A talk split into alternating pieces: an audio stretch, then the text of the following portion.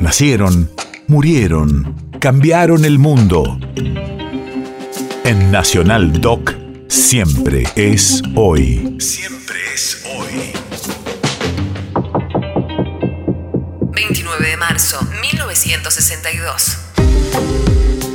Hace 60 años se produce el cuarto golpe de Estado del siglo XX en la Argentina. Radio de la memoria. Las Fuerzas Armadas derrocan Arturo Frondizi 11 días después de las elecciones en las que el peronismo había competido y ganado en la provincia de Buenos Aires con Andrés Framini. La anulación de los comicios por parte del líder desarrollista no aplacó los ánimos golpistas. Frondizi es detenido y enviado a la isla Martín García.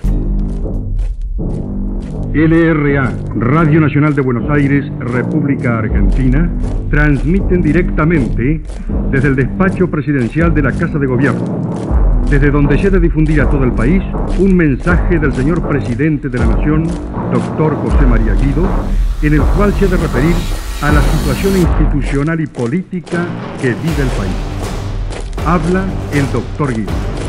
La democracia no es solo una forma de gobierno sino también y superlativamente una forma de vida.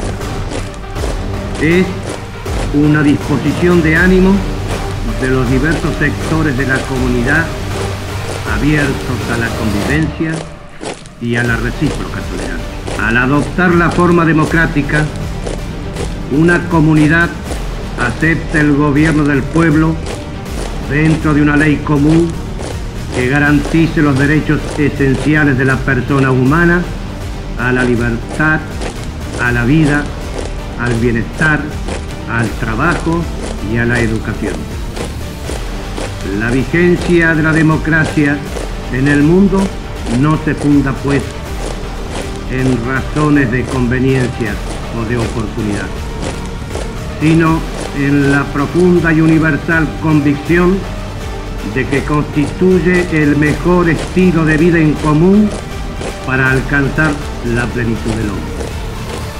Las reglas del juego están dadas y aceptadas. José María Guido nada más podía ofrecerle a su país. País de efemérides.